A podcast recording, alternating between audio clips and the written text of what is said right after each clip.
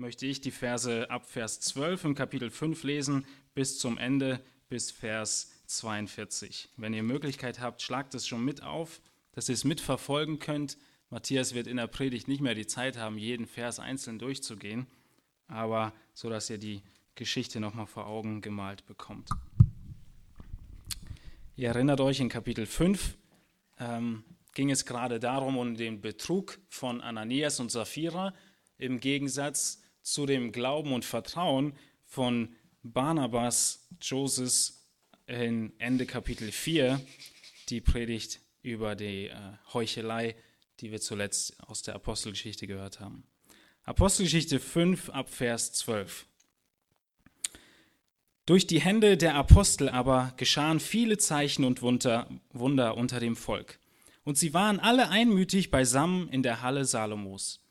Von den übrigen aber wagte keiner sich ihnen anzuschließen, doch das Volk schätzte sie hoch.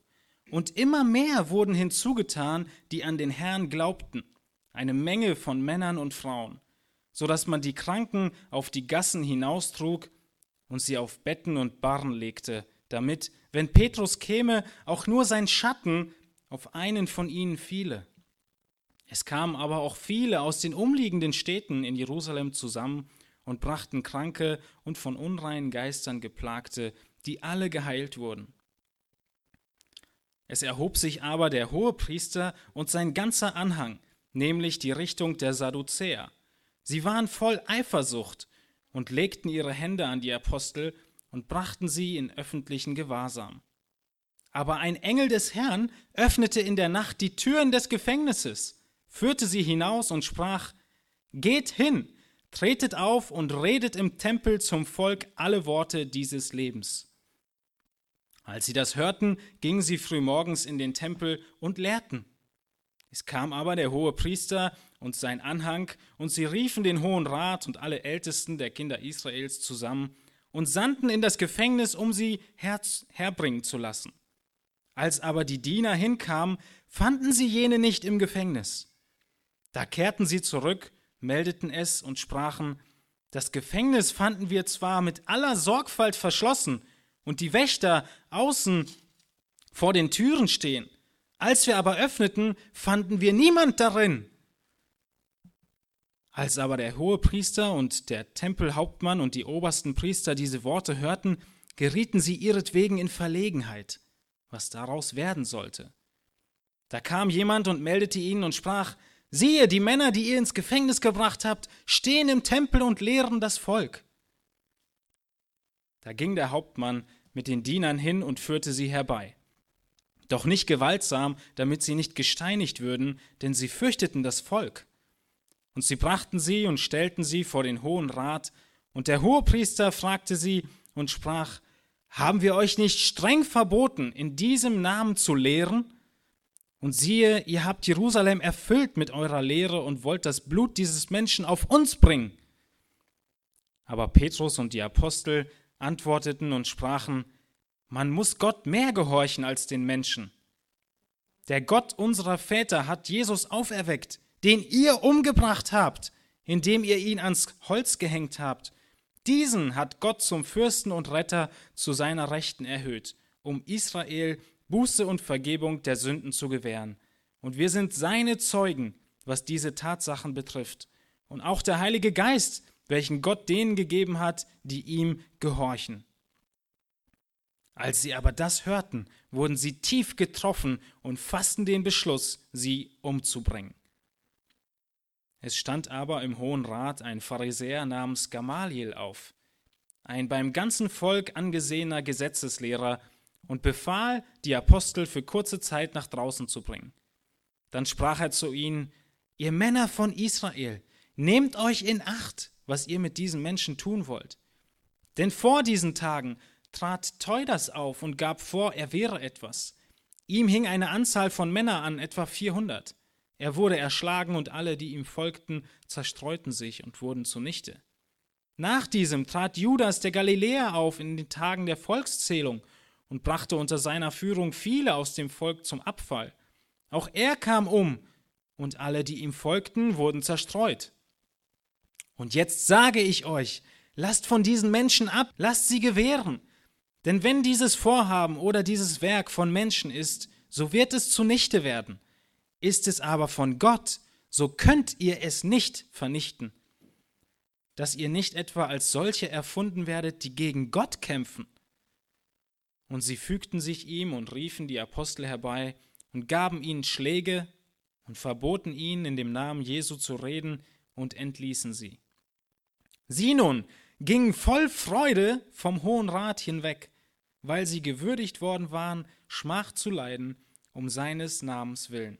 Und sie hörten nicht auf, jeden Tag im Tempel und in den Häusern zu lehren und das Evangelium von Jesus, dem Christus, zu verkündigen.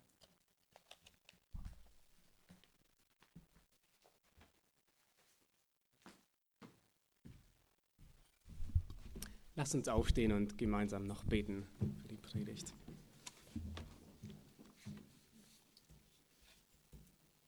Lieber Vater, wir danken dir für dein Wort, das wir heute Morgen in unserer Mitte haben. Wir danken dir, dass wir ähm, darüber nachsinnen dürfen und daraus lernen dürfen. Wir danken dir, dass du uns etwas hinterlassen hast, an das wir uns wirklich festklammern dürfen. Wir danken dir, dass wir dieses Wort als Wahrheit haben und wirklich glauben, dass es ähm, der Weg, dass es uns den Weg zum Leben bringt. Und ähm, wir wollen dich bitten heute Morgen, dass du uns segnest, dass wir aufmerksam sind, möchten dich bitten, dass wir ähm, wirklich bereit sind, auch unser Leben durch dein Wort verändern zu lassen. Und ähm, gib du uns auch jetzt die nötige Konzentration und die Aufmerksamkeit und rede du durch dein Wort. Amen. Ich freue mich, dass wir heute Morgen wieder in der Apostelgeschichte sind. Wir hatten ein paar Sonntage Pause. Da war Titus immer.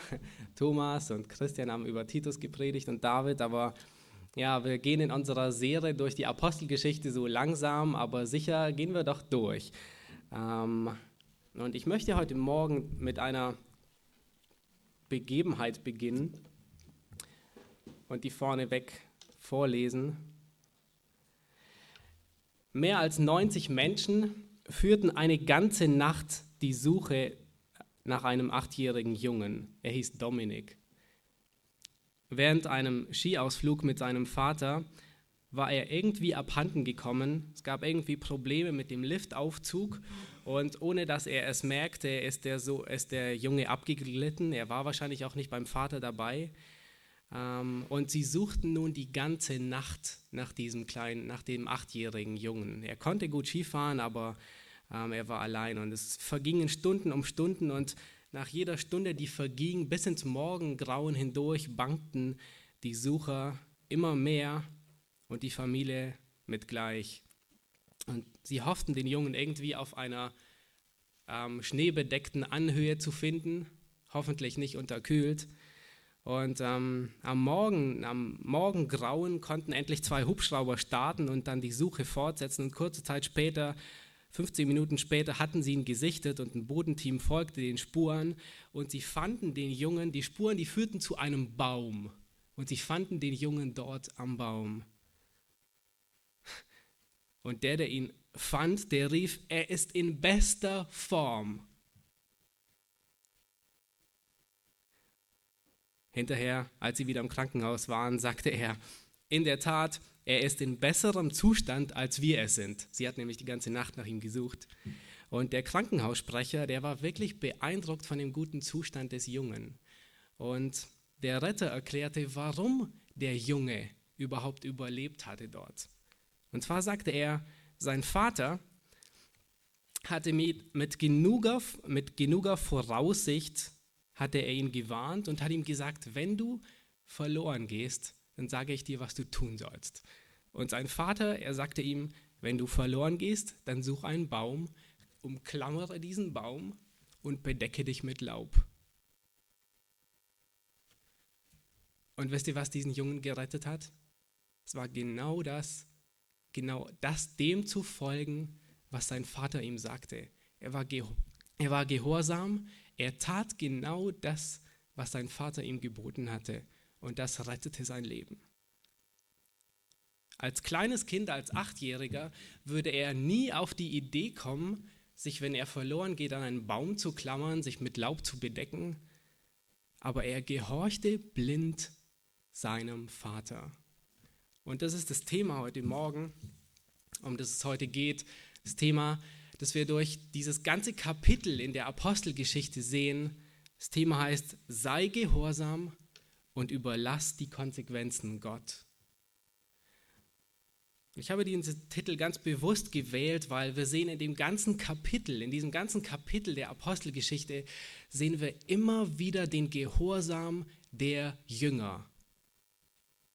Und die Konsequenzen, darum sollten sie sich nicht kümmern. Um die Konsequenzen, was, was ihr Glaube für Konsequenzen nach sich zieht, dafür sollten sie und konnten sie sich auch gar nicht kümmern. Aber ihre Aufgabe war, dem zu folgen und das zu tun, was Jesus ihnen geboten hatte. Und dieses Kapitel, ich meine, wir haben es vorhin schon gelesen, Theo hat es gelesen, es gipfelt wirklich in der Aussage des Petrus in Vers 29, wo er sagt, man muss Gott mehr gehorchen als den Menschen. Man muss Gott mehr gehorchen als den Menschen. Und wir gehen diesen Abschnitt, dieses Kapitel, also fast das ganze Kapitel in drei Abschnitten, in drei einzelnen ähm, Abschnitten durch.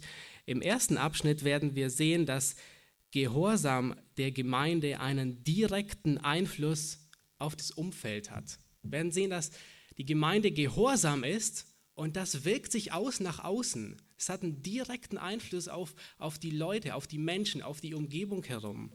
Zum einen geschehen Zeichen und Wunder, dann werden wir sehen, dass die Ungläubigen sich fürchten. Dann werden wir sehen, dass die Jünger ein Wohlwollen, dass sie Gunst genießen im, bei, bei dem Volk. Und wir sehen, dass diese, dieser Gehorsam entartet, die Auswirkung, die Konsequenz dieses Gehorsams ist, dass die Gemeinde wächst. Im zweiten Abschnitt werden wir sehen, dass Gehorsam auch unangenehme Konsequenzen mit sich zieht. Das ist eigentlich der größte Abschnitt. Wir werden sehen, dass Gehorsam manchmal auch Verfolgung und Konfrontation und Widerstand mit sich bringt. Und im dritten Abschnitt, das ist der kürzeste von allen, werden wir sehen, dass, Ge dass Gehorsam Freude mit sich bringt. Und, diese, und dieser Gehorsam und diese Freude, die führen wiederum zum Gehorsam. Das ist wie ein, kein Teufelskreis, ja, das ist eigentlich ein schlechtes Wort, ähm, aber das ist wie Gehorsam führt wieder zu Gehorsam. Das ist die, die, die Idee dahinter. Und die Aufgabe der Jünger war, nur gehorsam zu sein. Ihre Aufgabe war, sie mussten sich nicht um die Konsequenzen, um die Auswirkungen kümmern, was das alles zur Folge hat und so weiter. Nein, dafür sorgte Gott. Ihre Aufgabe bestand darin, gehorsam zu sein und das Wort Gottes zu predigen. Lass uns nochmal den ersten Abschnitt lesen, Vers 12 bis Vers 16, Apostelgeschichte 5, Vers 12 bis Vers 16.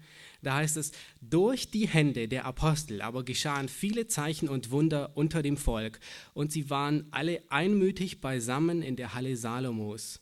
Von den übrigen aber wagte keiner, sich ihnen anzuschließen, doch das Volk schätzte sie hoch und immer mehr wurden hinzugetan, die an den Herrn glaubten, eine Menge von Männern und Frauen, so dass man die Kranken auf die Gassen hinaustrug und sie auf Betten und Bahren legte, damit, wenn Petrus käme, auch nur sein Schatten auf einen von ihnen fiele.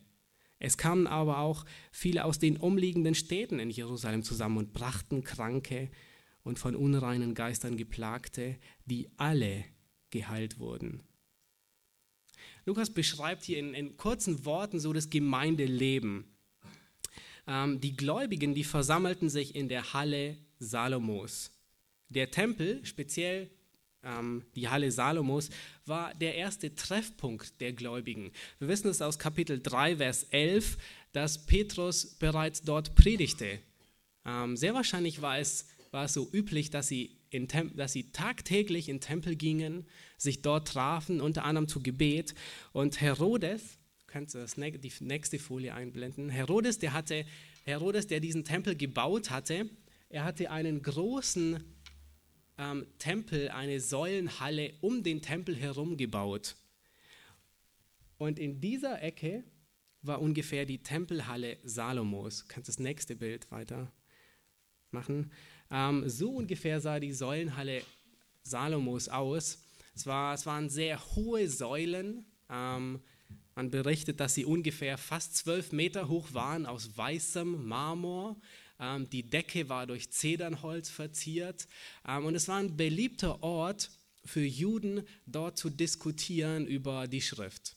Äh, entweder vor, bevor sie irgendwie zu einer Zeremonie in den Tempel hineingingen oder nachdem sie von einer Zeremonie kamen. Aber es war so ein Umschlagplatz und es war ein guter Treffpunkt. Und dort versammelten sich die Gläubigen und dort predigte Petrus das Evangelium. Dort predigte er die Schrift. Und Lukas beschreibt hier, was so vor sich geht. Ganz am Schluss im letzten Vers heißt es auch, dass die Gläubigen sich nicht nur im Tempel in der Halle Salomos versammelten, sondern auch in ihren Häusern. Offensichtlich ähm, es waren nun immerhin mehrere tausend, die sich bekehrt hatten, und offensichtlich versammelten sie sich auch in den Häusern, und dort dienten die Apostel im Wort und predigten. Und wir sehen diese Gemeinde der ersten Christen, wo immer sie sind, ob sie im Tempel sind, ob sie vor dem Sanhedrin sind, ob sie vor dem Hohen Rat sind, oder ob sie in den Häusern sind, wo immer sie sind, sie sind immer bei der Arbeit, sie sind immer bei dem, was Gott ihnen aufgetragen hat. Woran? Sie predigen immer das Wort. Sie sind gehorsam in jeder Sekunde ihres Lebens. Und es hat Konsequenzen.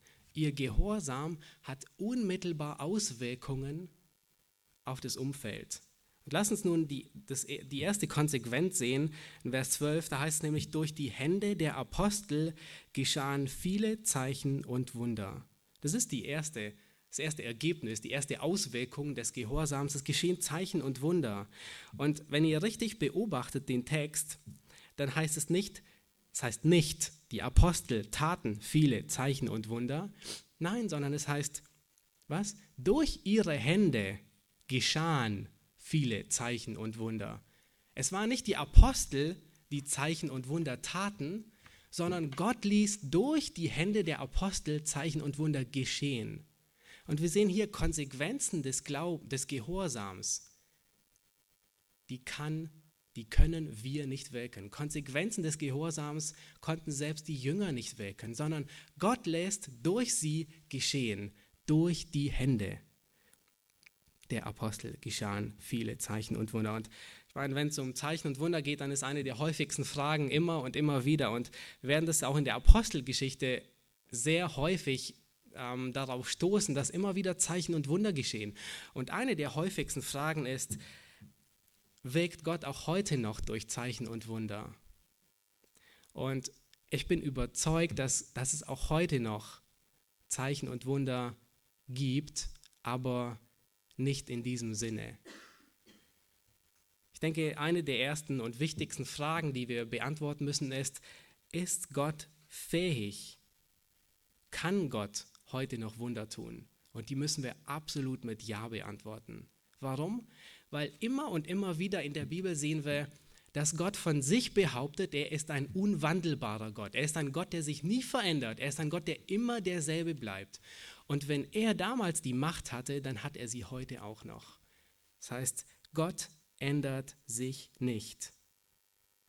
Und ich behaupte, dass wir jeden Tag Wunder, kleine Wunder, nicht Wunder von Zeichen und Wundern, sondern ich behaupte, dass wir jeden Tag Ausdruck der Macht Gottes sehen, wenn wir nur unsere Augen öffnen. Und wir fragen uns, oh, ist Gott mächtig? Ist Gott heute so mächtig wie damals? Warum tut Gott heute keine Wunder? Aber ähm, wenn wir wirklich unsere Augen öffnen, dann sehen wir die Macht Gottes heute in diesem Augenblick. Stellt euch vor, dass Gott jedem von uns heute Luft zum Atmen gegeben hat. Ist nicht selbstverständlich.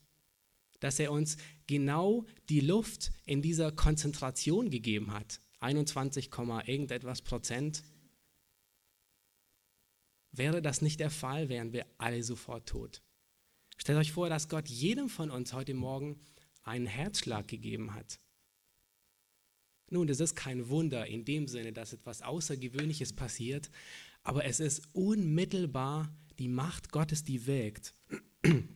Aus Hebräer 1, Vers 3. Ich lese diesen Vers jetzt nicht vor, aber ihr könnt euch den notieren. Aus Hebräer 1, Vers 3 wissen wir, dass Jesus alles trägt durch das Wort seiner Kraft. Das heißt, das ganze Universum und alles, was es enthält, wird ständig durch Gottes Wort aufrechterhalten.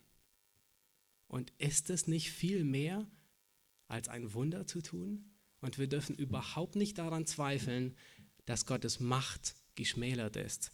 Aber die Frage, die entscheidende Frage ist vielmehr, will Gott heute noch Wunder tun? Und die können wir nicht mit einem Ja beantworten. Will Gott heute noch, so wie damals, Leute gesund machen im großen Stile oder will er Tote auferwecken? Und die können wir nicht mit Ja beantworten. Warum?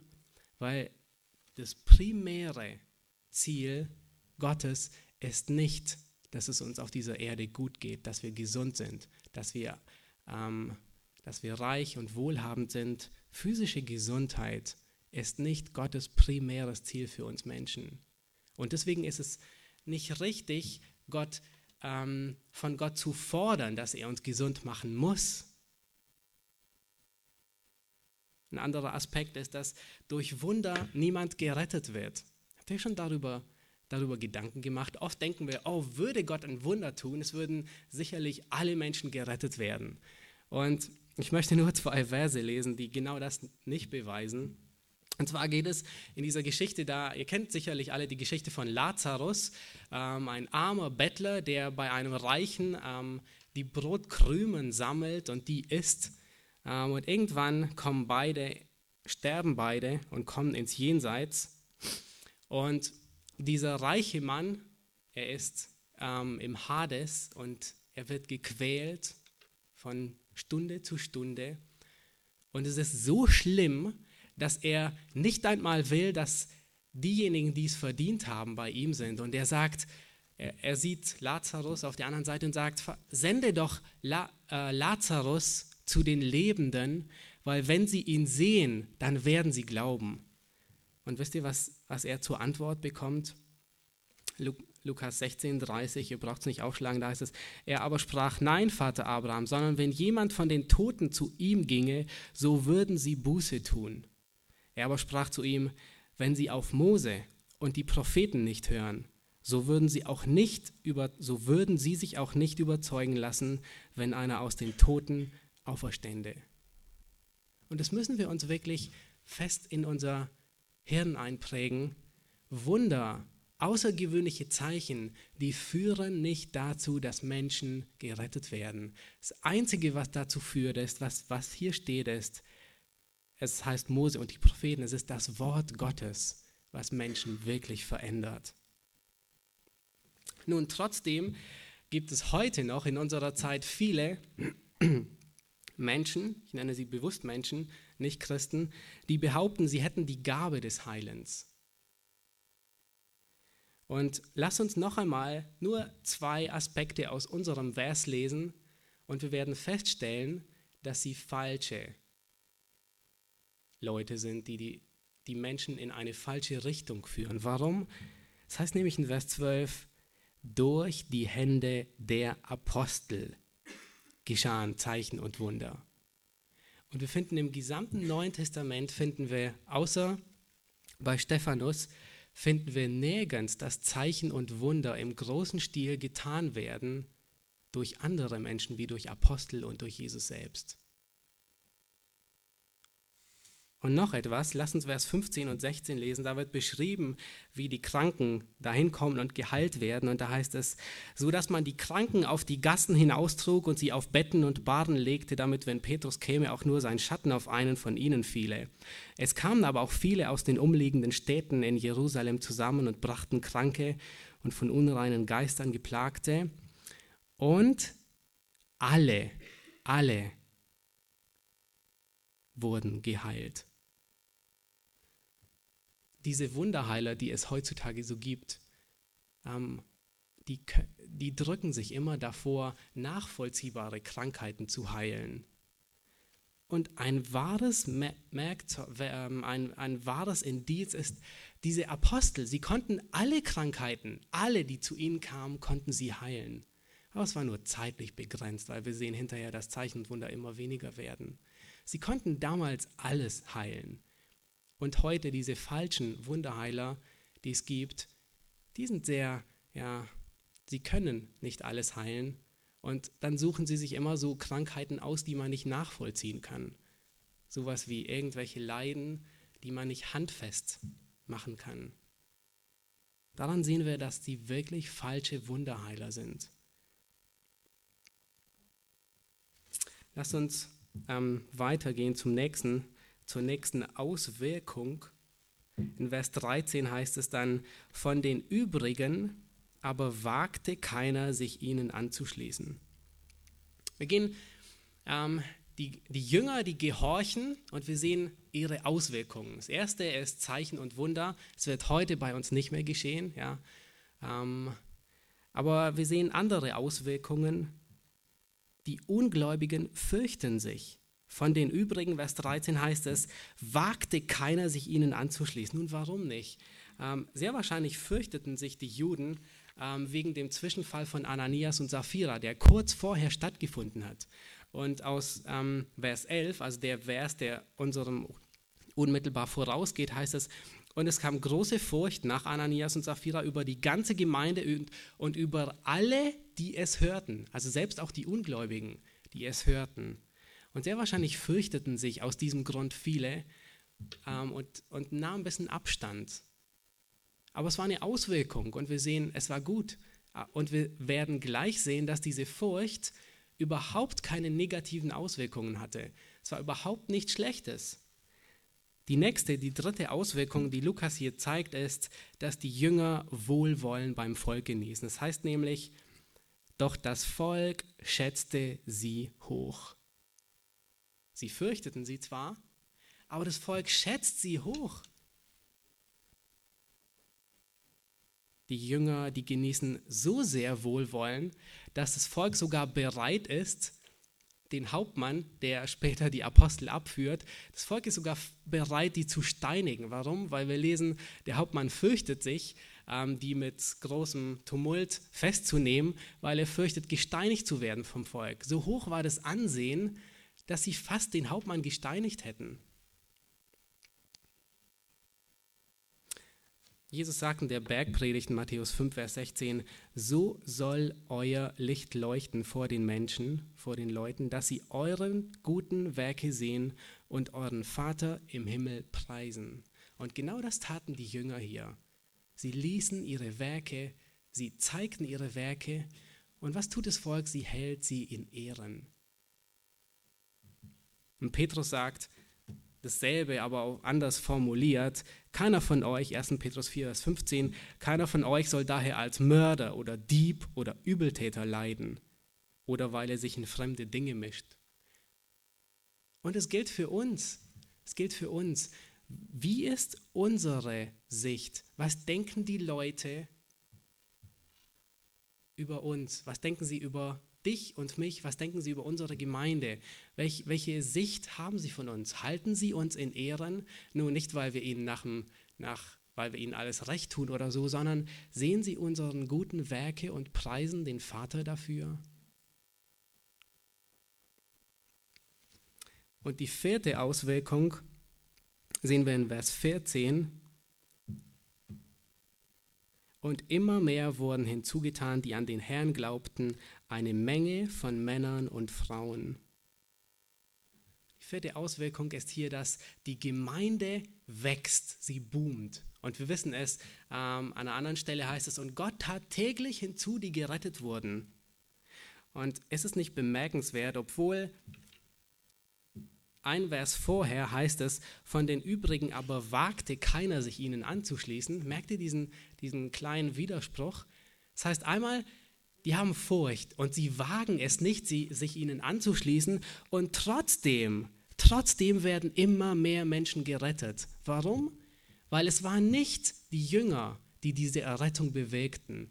Es waren die Konsequenzen, die konnten die Jünger gar nicht bestimmen, die konnten sie nicht kontrollieren, sondern es war Gott, der durch den Gehorsam, sie waren nur Gehorsam, aber es war Gott, der durch ihren Gehorsam wirkte. Und ich finde dies so beeindruckend, einerseits haben sie Furcht und sie wagen sich nicht, ihnen anzuschließen, aber trotzdem tut Gott immer wieder Leute hinzu. Immer mehr wurden hinzugetan, die an den Herrn glaubten. Wir sehen hier der Gehorsam einer Gemeinde Jesus gegenüber, seinem Befehl, seinem Auftrag und letzten Endes der Gehorsam einer Gemeinde unter das Wort. Das hat direkten Einfluss auf die Umgebung. Es hat direkten Einfluss auf die ungläubigen Menschen und es hat direkten Einfluss auch auf das Wachstum der Gemeinde. Frage ist an dich,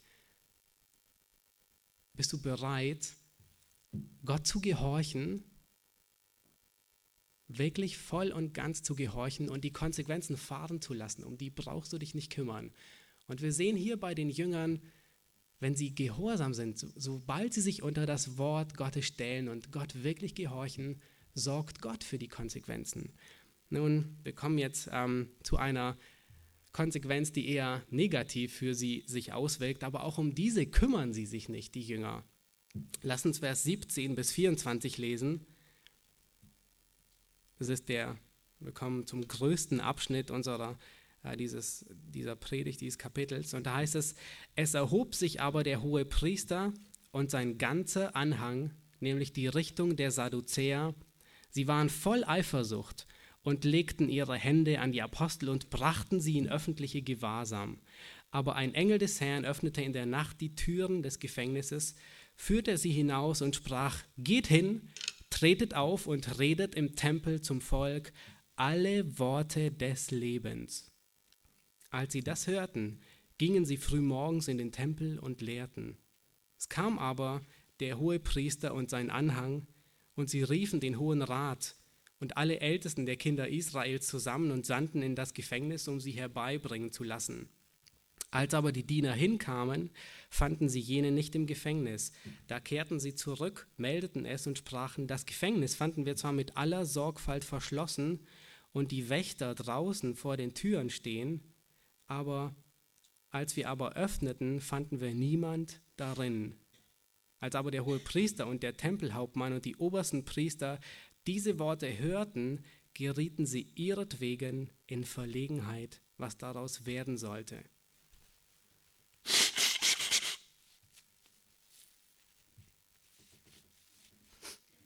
Wir sehen hier die Jünger, die erfahren als Konsequenz als Folge, als Reaktion ihres Gehorsams erfahren sie Widerstand und zwar in solchem Maße, dass sie gefangen genommen werden. Und Lukas, der schreibt hier eindeutig, was das Motiv ist. In Vers 17 heißt es, sie waren voll Eifersucht. Sie waren eifersüchtig.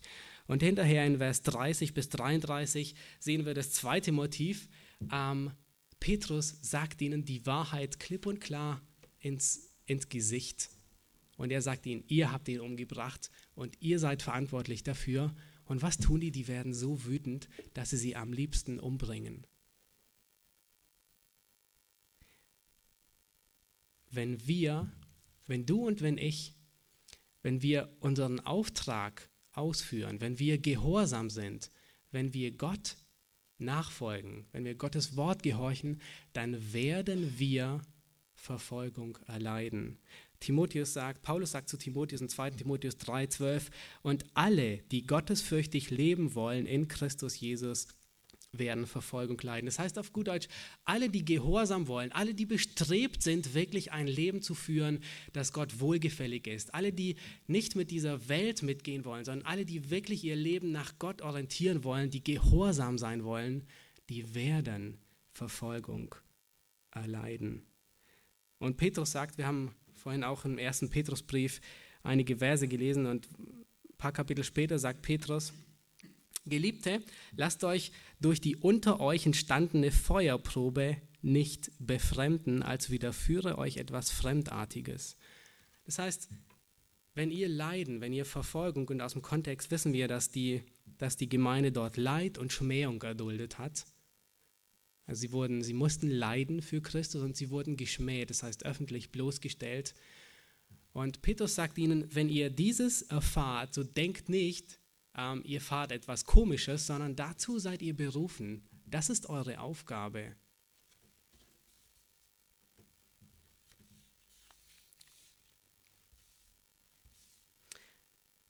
Ein sehr bekannter ähm, Pastor und Prediger namens Adam Clark. Er war als kleiner Junge war er angestellt in Belfast in einem Leinengeschäft und ähm, er erfährt als kleiner Junge, was es heißt, Konsequenzen des Gehorsams zu tragen.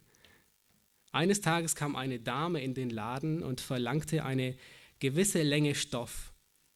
Der Meister nahm ein Stück nach und fand, dass es ein oder zwei Zoll zu kurz war. Das sind so ungefähr vier, fünf Zentimeter. Da rief er seinen Lehrling in ein Hinterzimmer, nahm das eine Ende des Tuches selbst in die Hand und befahl Adam Clark, das andere Ende zu nehmen. Und dann sagte er, zieh jetzt. Aber der Junge wollte nicht. Noch einmal gab der Meister den Befehl und noch einmal verweigerte sich Adams zu folgen. Als die Dame fort war, fragte der Lehr Lehrherr, dieser Meister, was fällt dir eigentlich ein? Ich wollte nicht, weil es Sünde ist, erwiderte Adam, und ich will mein Gewissen nicht verletzen. Am selben Abend noch wurde er von seinem Meister im Zorn entlassen und sah nicht danach und es sah nicht danach aus, als könnte er eine andere Lehrstelle finden.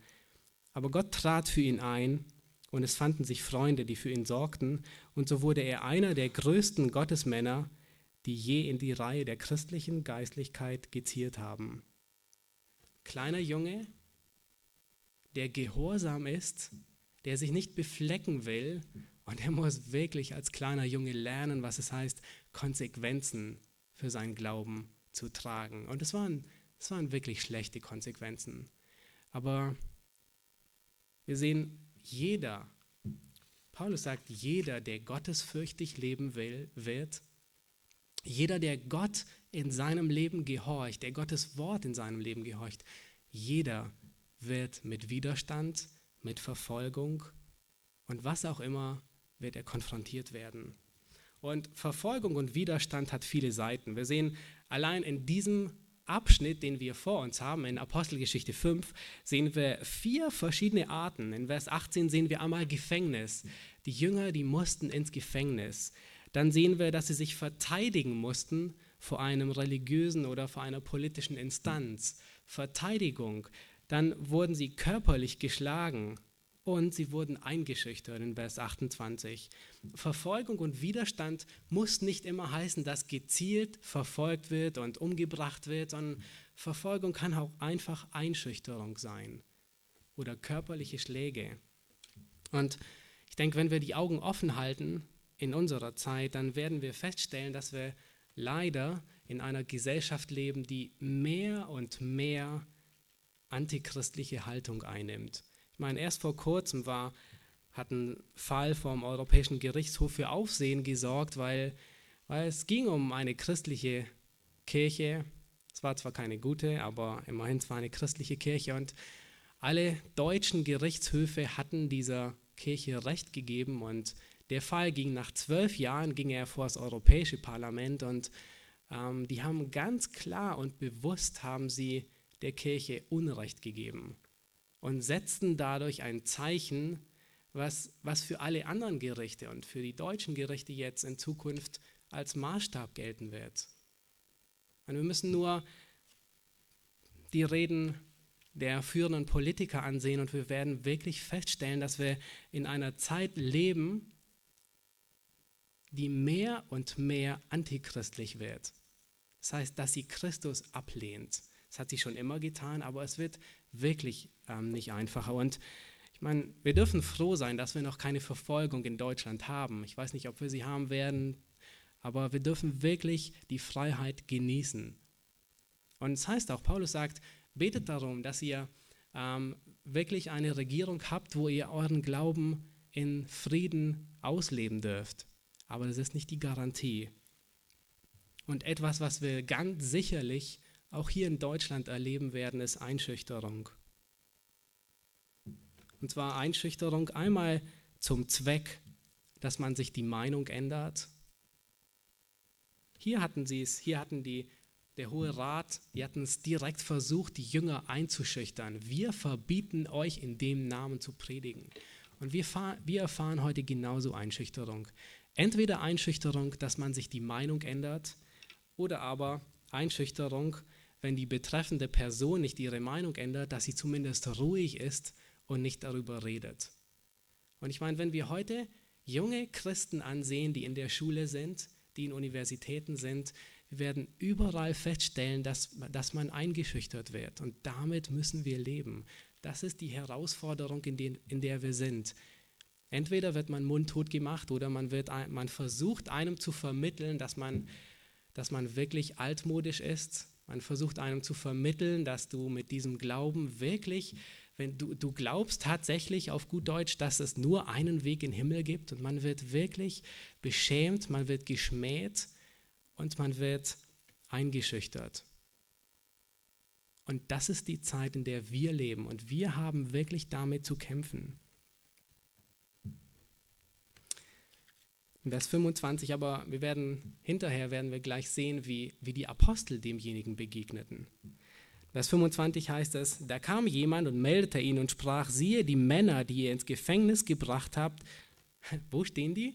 Sie stehen im Tempel und lehren das Volk. Es ist nicht, das ist wirklich ähm, fast ironisch, ja. Ähm, die sind immer dort, wo sie predigen können. Ähm, Steve Lawson, der kommentiert einmal über die Apostel in seinem Buch Die Hungersnot, da schreibt er über die Apostel, es spielt keine Rolle, es spielt keine Rolle, wo sie sich gerade befanden. Diese Apostel predigen, ob in Salomos Tempelhalle, in öffentlichen Zusammenkünften, ob vor dem Sanhedrin oder hier und dort in den Häusern, sie ließen nicht ab, unerschrocken im Namen Christi zu predigen. Wo sie auch sind, was tun sie? Sie sind unmittelbar gehorsam dem Auftrag, den Jesus ihnen auferlegt hat. Sie gehorchen Gott, an welchem Platz sie auch sind. Und, und man kann es wirklich sehen, man kann sie gar nicht abhalten davon.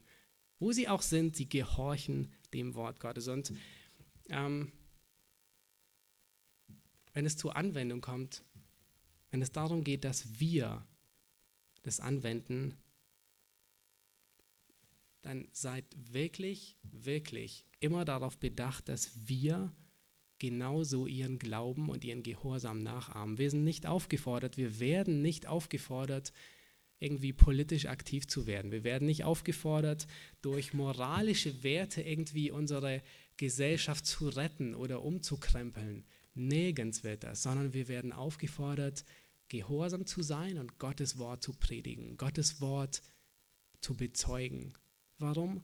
weil Gottes Wort, weil allein Gottes Wort die Kraft hat, Menschen zu verändern. Es sind keine moralischen Maßstäbe, es ist nicht irgendwie das Einbringen in große politischen oder parteilichen, werden nie aufgefordert, irgendwas dergleichen zu tun. Natürlich dürfen wir froh sein, wenn es Christen da gibt, aber unsere Aufgabe und die Aufgabe der, der Jünger war, den Befehl Jesu direkt umzusetzen. Und das taten sie. In Vers 26 heißt es, da ging der Hauptmann mit den Dienern hin und führte sie herbei, doch nicht gewaltsam, damit sie nicht gesteinigt würden, denn sie fürchteten das Volk. Und sie brachten sie und stellten sie vor den Hohen Rat. Und der hohe Priester fragte sie und sprach, haben wir euch nicht streng verboten, in diesem Namen zu lehren? Und siehe, ihr habt Jerusalem erfüllt mit euren Lehren und wollt das Blut dieses Menschen auf uns bringen. Kannst die nächste das nächste Bild einblenden. Das Verhör vor dem Hohen Rat, das müssen wir uns ungefähr so äh, vorstellen. Es war eine Kammer im Tempelbezirk und da saß der hohe Priester vorne, ähm, seine Teilnehmer rundherum und die Apostel mussten sich sehr wahrscheinlich in dieser Form vor ihnen verantworten.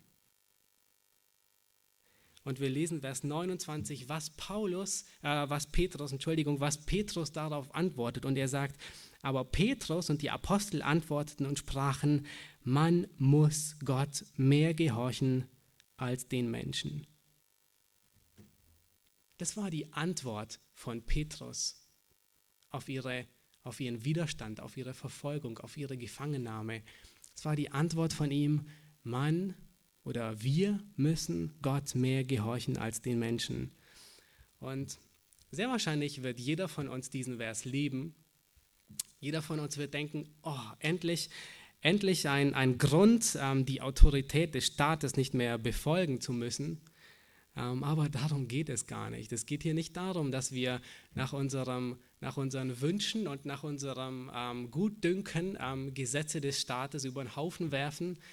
Nein, sondern es geht darum, dem Staat nur dann ungehorsam zu sein, ähm, wenn er etwas von uns erwartet, das nicht Gott von uns will. John Stott, kannst nächste, das nächste Bild einblenden. John Stott formuliert dieses Prinzip sehr treffend. Er sagte, wenn die betreffende Autorität ihre von Gott gegebene Macht missbraucht und befiehlt, was Gott verbietet, oder verbietet, was er befiehlt, dann ist es die christliche Pflicht, der menschlichen Autorität ungehorsam zu sein, um Gott zu gehorchen.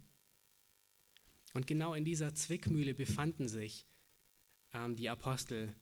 Der Hohe Rat hatte ihnen verboten, das zu tun, was Gott befohlen hatte.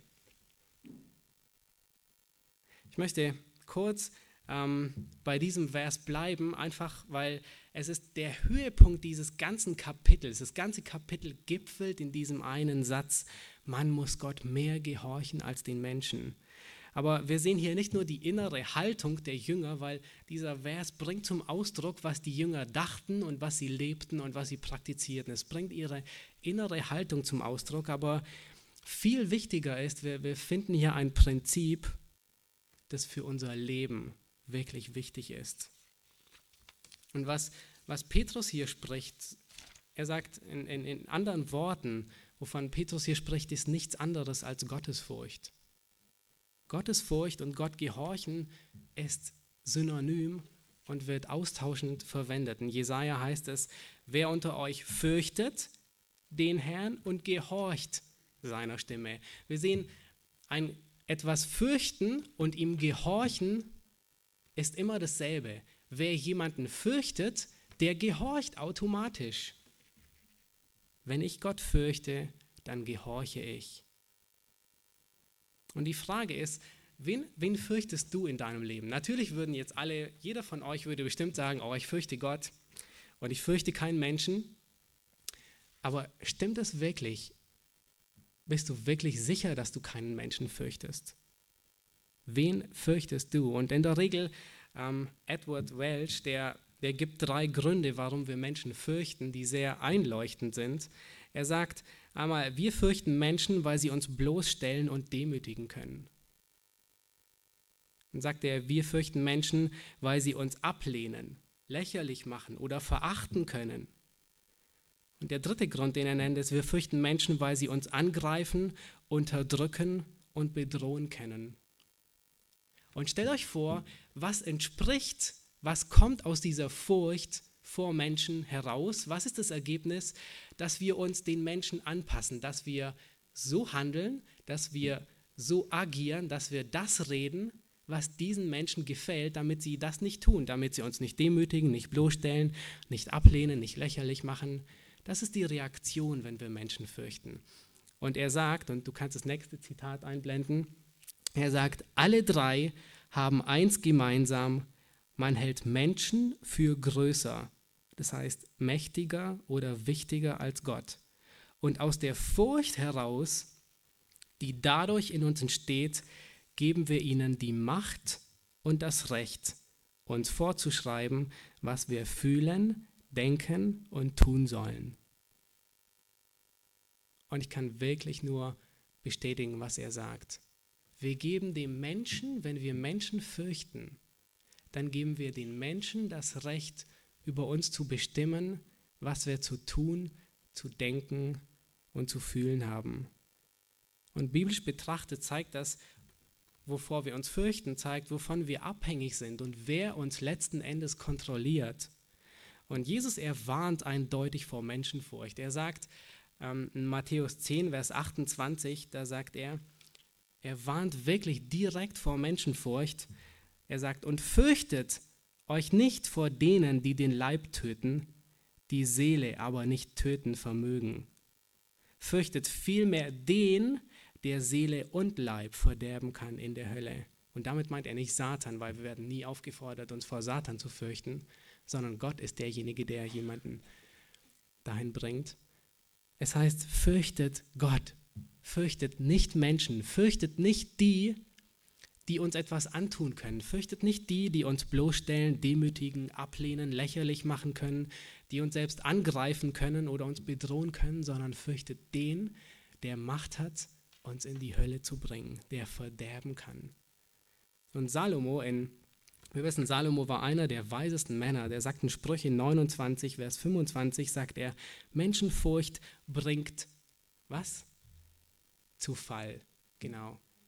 Das heißt, wenn wir Menschen fürchten, dann fallen wir. Das bringt uns wirklich zu Fall. Und wir sehen, dass die Apostel genau das nicht hatten. Sie hatten keine Menschenfurcht, sondern wen fürchteten sie? Sie fürchteten Gott. Sie sagten, man muss Gott mehr gehorchen wie den Menschen. Welche Relevanz hat dieser Vers für unser Leben heute? Was sagt dieser Vers? Wie können wir diesen Vers direkt anwenden auf unser Leben? Und das ist so ein wichtiges Prinzip, das wir lernen müssen. Ähm, wir müssen Gott mehr gehorchen, wenn es um die Verkündigung geht. Wir müssen Gott mehr gehorchen, wenn es um die Verkündigung des Evangeliums geht. Es gibt nichts lieber, wovon Satan uns abhalten möchte, wie das Evangelium weiterzugeben, das Evangelium zu predigen. Und er versuchte es bei den Aposteln, er versuchte es bei Jesus, er versuchte Jesus umzubringen, er versuchte die Apostel umzubringen, er versuchte durch den ganzen ähm, Weg der Kirchengeschichte die Botschaft des Evangeliums zu verhindern und zunichte zu machen. Aber es gelang ihm nicht und wir dürfen wirklich zuversichtlich sein, dass es ihm nie gelingen wird. Wir müssen Gott mehr gehorchen wenn es darum geht, das Evangelium zu predigen. Nicht, was Menschen wollen, sondern was Gott will. Und Paulus warnt Timotheus, ähm, kannst den nächsten Vers einblenden aus 2. Timotheus 4. Da geht es nämlich genau darum, dass man ähm, Menschen fürchtet in dem, was man predigt.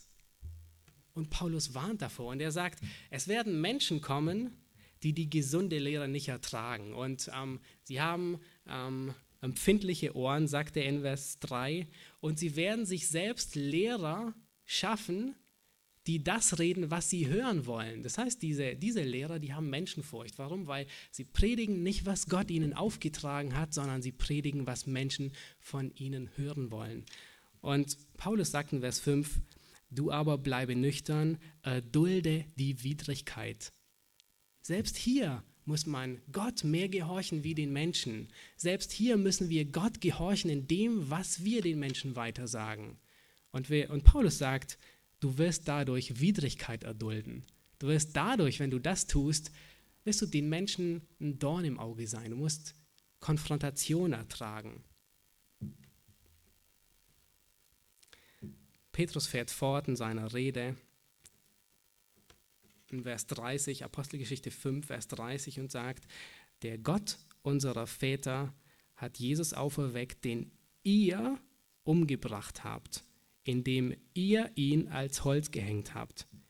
Diesen hat Gott zum Fürsten und Retter zu seiner Rechten erhöht, um Israel Buße und Vergebung der Sünden zu gewähren. Und wir sind seine Zeugen, was diese Tatsachen betrifft, und auch der Heilige Geist, welchen Gott denen gegeben hat, die ihm gehorchen. Als sie das hörten, wurden sie tief getroffen und fassten den Beschluss, sie umzubringen. Petrus, der spricht hier direkt die hohen Priester, den hohen Priester und ähm, die Sadduzäer an, die da alle versammelt waren und sagt, und er sagt, ihr habt den umgebracht, ihr habt ihn ans Kreuz gehängt. Und sie wussten es weil sie fühlten sich tief verletzt. Sie fühlten sich nicht verletzt in dem Sinne, sondern sie fühlten sich tief getroffen, weil sie von der Wahrheit angesprochen wurden. Warum? Weil sie wussten, dass es wahr ist. Sie wussten, dass sie gerufen haben, kreuzige, kreuzige ihn. Sie wussten, dass sie das Geld bezahlt haben an die Soldaten, dass sie hingehen und sagen, ähm, er ist nicht auferstanden, sondern die Jünger haben ihn gestohlen. Sie wussten, weil sie es waren. Sie hatten das Geld bezahlt, sie hatten gerufen. Und Petrus sagt, ihr wart es. Ihr habt diesen ans Kreuz gehängt. Und sehen, wenn, der, wenn Menschen die Wahrheit erfahren, dann folgt immer eine Reaktion. Und bei ihnen war es keine gute Reaktion. Sie waren so wütend, dass sie die Apostel umbringen wollten. Das Wort Gottes ruft immer eine Reaktion hervor und in der Regel die wünschenswerte und positive Antwort ist Umkehr und Buße und Gehorsam. Das ist die wünschenswerte. Und wir sehen viele Taten es. Ja? Das heißt, ganz am Anfang hatten wir gesehen, der Herr tat, tat täglich hinzu, die gerettet werden. Aber es gibt auch Ablehnung. Ablehnung wie die hohen Priester, so wütend, dass sie sie umbringen wollen. Und wenn du heute Morgen hier sitzt und wenn Gott zu dir spricht, dann wirst du auf sein Wort reagieren. Jeder reagiert auf Gottes Wort. Die Frage ist nur, wirst du es ablehnen und willst sagen, ich will mit Gott nichts zu tun haben? Oder wirst du sagen, okay, ich erkenne, dass ich ein sündiger Mensch bin und ich tue Buße und ich ändere mein Leben. Petrus sagt hier, er ist diesen, Jesus, er ist der einzige Weg, er ist der Fürst, der Retter, er ist der einzige, durch den wir Buße bekommen und Vergebung der Sünden. Er ist der einzige, durch den wir Vergebung bekommen. Und allein dieses würde heute in unserer Gesellschaft dermaßen Tumult anrichten, weil unsere Gesellschaft politisch korrekt und ähm, ist und ähm, sie wollen nicht hören, dass es nur einen Weg gibt. Und dann kommt Gamaliel an, an, an die Szene und ähm, Vers 34, ich lese Vers 34 bis 39, da heißt es, es stand aber im Hohen Rat ein Pharisäer namens Gamaliel auf, ein beim ganzen Volk angesehener Gesetzeslehrer und befahl, die Apostel für kurze Zeit nach draußen zu bringen. Dann sprach er zu ihnen, ihr Männer von Israel, Nehmt euch in Acht, was ihr mit diesen Menschen tun wollt. Denn vor diesen Tagen trat Thaddäus auf und gab vor, er wäre etwas. Ihm hing eine Anzahl Männer an, etwa 400.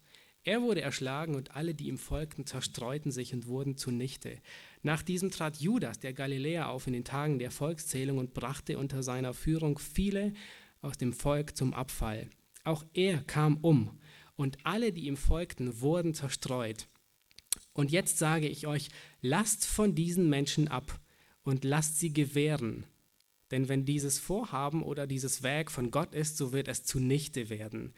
Äh, von Menschen ist, so wird es zunichte werden. Ist es aber von Gott, so könnt ihr es nicht vernichten. Und jetzt sagt er, warum? Dass ihr nicht als solche erfunden werdet, die gegen Gott kämpfen. Gamaliel war ein sehr weiser Mann. Äh, wir wissen, Paulus, der hat ähm, zu seinen Füßen gelernt ähm, sein Großvater von Gamaliel war ein sehr anerkannter Rabbiner und er war wirklich ein weiser Mann. Und wenn man diesen Rat von Gamaliel ähm, liest, dann sieht er auf den ersten Blick so wirklich weise und gut aus. Und er kommt auch zu einem richtigen Ergebnis. Er sagt, wenn die Sache von Gott ist, sollt ihr nicht als solche erfunden werden, die gegen Gott kämpfen, aber die Argumentation, die dahin führt, die ist ziemlich pragmatisch. Was meine ich mit pragmatisch? Mit pragmatisch meine ich, wenn etwas funktioniert, so ist es gut und als Mittel zum Zweck erlaubt. Wenn etwas gut ist, wenn etwas zum richtigen Ergebnis kommt, dann ist der Weg dahin auch richtig. Und genau das tut Gamaliel und wir werden sehen, dass es nicht in Ordnung ist. Weil wir werden heute, sein Rat ist nämlich, wenn eine Sache Bestand hat, auf lange Sicht ist sie von Gott. Wenn die Sache keinen Bestand hat, dann ist sie vom Satan. Das ist sehr pragmatisch. Warum? Weil wir sehen heute, sehen wir viele Dinge, die Bestand haben und die nicht von Gott sind. Ich möchte nur eine Religion aus dem siebten Jahrhundert erwähnen, der Islam, der neu gegründet wurde und der hat Bestand bis heute. Und es sieht nicht so aus, als würde er in den nächsten Jahren untergehen. Ist die Sache von Gott? Absolut nicht. Andere Dinge, die keinen Bestand haben, wir, in der Kirchengeschichte haben wir oft Menschen gesehen, die hingerichtet wurden wegen ihrem Glauben. Und aufgrund dessen könnte man sagen, oh, die Sache ist nicht von Gott, weil sie wurden alle hingerichtet. Aber das stimmt nicht. Und wir sehen das Gamaliel, er war wirklich ein weiser Mann und wir sehen, dass Gott ihn auch gebraucht hier in dieser Situation, um die Apostel vor dem sicheren Tod zu bewahren. Aber sein Rat ist nicht biblisch, er ist nicht auf dem Wort Gottes basierend und er ist sehr pragmatisch. Er führt zu einem richtigen Ergebnis, aber der Weg dahin ist nicht unbedingt korrekt. Und ähm, ich möchte sehr warnen, dass wir heute in unserer Zeit, wir werden so viel mit, mit ähm, Dingen konfrontiert, die zwar zu einem guten Ergebnis kommen, aber der Weg dahin, der ist nicht biblisch.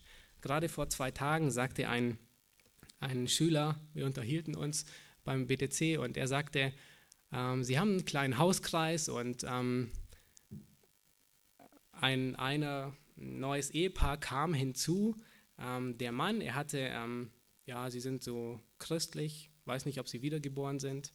Ähm, und ähm, er hatte eine Frau, die immer wieder zu ihm gesagt hat, du musst, du musst mehr geistlich aktiv werden. Eine gute Frau, oder? Ähm, und ähm, er sagte, er sagte immer, ja, aber dann muss Gott mir auch die Gelegenheit dazu geben. Und gerade an dem Tag ähm, hatte er die Einladung, mitten in den Hauskreis zu dem Schüler, zu dem EBTC-Schüler zu gehen. Und dann dachte er, oh, das bietet sich ja an. Offensichtlich gibt mir Gott eine Gelegenheit. Und ähm, er kam zu dem Hauskreis und er hat fast die ganze Zeit nur geredet. Aber es war nicht unbedingt gut, was er geredet hat. Und die Gefahr ist, dass wir heute sehr pragmatisch handeln, aber nicht aufgrund des Wortes Gottes. Die Dinge, die wir tun, tun wir, weil wir Gott vielleicht in eine Ecke drängen wollen oder so. Wir sagen, Gott, gib uns ein Zeichen. Oder wir sagen, ähm, Gott, das führt zum richtigen Ergebnis, aber, das, aber der Weg dahin ist nicht legitim, der ist nicht göttlich und nicht biblisch. Ähm, zurzeit kursiert eine moderne ähm, Methode des Evangelisierens. Und das Problem wird sein, dass dadurch sehr wahrscheinlich auch Leute tatsächlich errettet werden. Das heißt, das Ergebnis ist gut, aber der Weg dahin ist nicht biblisch. Und zwar sagt diese neue Methode des Evangelisierens, die besagt, dass ähm, ja, ruft dir fünf ungläubige Menschen zusammen und liest mit ihnen nur durch die Bibel, erkläre ihnen nichts und liest nur mit ihnen die Bibel. Und sie wiederum sollen sich nochmal fünf Ungläubige zusammenrufen und mit denen auch durch die Bibel lesen, aber nichts erklären, sondern nur lesen. Und die anderen wiederum sollen sich wieder fünf Ungläubige zusammenrufen und so weiter. Und das ist so ein Schneeballeffekt. Ähm, aber was passiert? Es ist biblisch, es ist biblisch, dass ungläubige Leute ähm, anderen ungläubigen Leuten die Bibel auslegen. Die Methode ist absolut nicht korrekt ich meine, sehr pragmatisch, sehr nach dem Stil von Gamaliel. Ja? Es werden sehr wahrscheinlich werden, ich meine, wir wissen, Gottes Wort ist mächtig und lebendig und dadurch können Menschen errettet werden. Sehr wahrscheinlich wird diese Methode einige erretten. Und das Ergebnis ist offensichtlich gut. Aber die Methode, die ist nicht biblisch. Die ist ein Rat Gamaliels. Das ist keine biblische Methode. Auch wenn, auch wenn das Ergebnis hinterher gut ist, ist der Weg dahin nicht unbedingt gut. Und wir müssen wirklich vorsichtig sein in unserem Leben, weil wir können häufig in solche Fallen tappen, wo, wir, wo zwar das Ergebnis gut ist und wir sogar Segen erfahren, aber der Weg dahin ist nicht unbedingt biblisch. Kommen zum Ende. Ich lese die zwei letzten, die drei letzten Verse vor und da heißt es, und sie fügten sich ihm und riefen, also die, die, der hohe Priester und ähm, die Sadduzäer und so fügten sich Gamaliel und riefen die Apostel herbei und gaben ihnen Schläge und verboten ihnen, im Namen Jesu zu reden und entließen sie. Sie nun gingen voll Freude vom Hohen Rat hinweg, weil sie gewürdigt worden waren, Schmach zu leiden, um seines Namens willen. Und sie hörten nicht auf, jeden Tag im Tempel und in den Häusern zu lehren und das Evangelium von Jesus, dem Christus, zu verkündigen. Ist nicht erstaunlich? Ähm, das Einzige, wofür sie Sorge tragen mussten, war, dass sie gehorchen. Es war, dass sie gehorsam sind. Und was ergibt sich daraus? Unheimlich viele Konsequenzen. Es hat Einfluss auf ihre Umgebung. Es hat auch Konsequenzen wie Widerstand und Verfolgung, aber der ist auch richtig so. Und die letzte Konsequenz ist Freude. Sie gehen hinweg, weil sie wissen, sie haben Gottes, ähm, sie waren Gott gehorsam, sie haben Gottes Wort erfüllt. Und zu was führt es? Es führt wieder zu Gehorsam. Sie gehen gerade weg vom Hohen Rat und wo gehen sie hin? Und sie hören nicht auf, jeden Tag im Tempel und in den Häusern zu lehren. Wenn du Gott gehorsam bist, dann führt es unter anderem zu Freude und das führt wiederum zu Gehorsam. Das ist so ein Kreislauf, der sich immer weiterführt. Genauso wird Ungehorsam auch immer wieder zu weiterem Ungehorsam führen. Aber deine Verantwortung ist, sei gehorsam und überlass die Konsequenzen Gott. Ich möchte nochmal an das Bild erinnern von dem kleinen Jungen, der im Schnee abhanden gekommen ist. Warum überlebte er? Er überlebte, er konnte nicht verstehen, okay, warum muss ich mich an den Baum klammern? Warum muss ich mich mit Laub zudecken? Er wäre auch selbst nie auf die Idee gekommen, aber er gehorchte blind seinem Vaters und überließ die Konsequenzen jemand anderem. Er war gehorsam. Und das hatte Konsequenzen für ihn und für alle anderen, die nach ihm suchten. Lasst uns aufstehen und zum Schluss beten.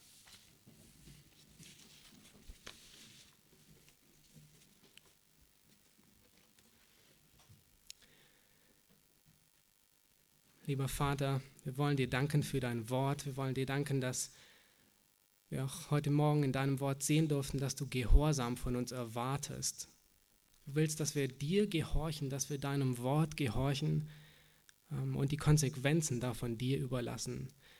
Danke für die Zuversicht und ähm, den Trost, den wir in deinem Wort immer wieder erfahren. Danke auch immer wieder für die ähm, Aufmunterung und Ermahnungen, die wir darin sehen. Und ich möchte dich bitten, dass wir wirklich wie Petrus sagen können, wir wollen Gott mehr gehorchen wie den Menschen. Lass du, dass es nicht nur ähm, ja, Worte sind, die uns über die Lippen gehen, sondern dass es wirklich unsere Einstellung ist in allen Bereichen unseres Lebens. Amen.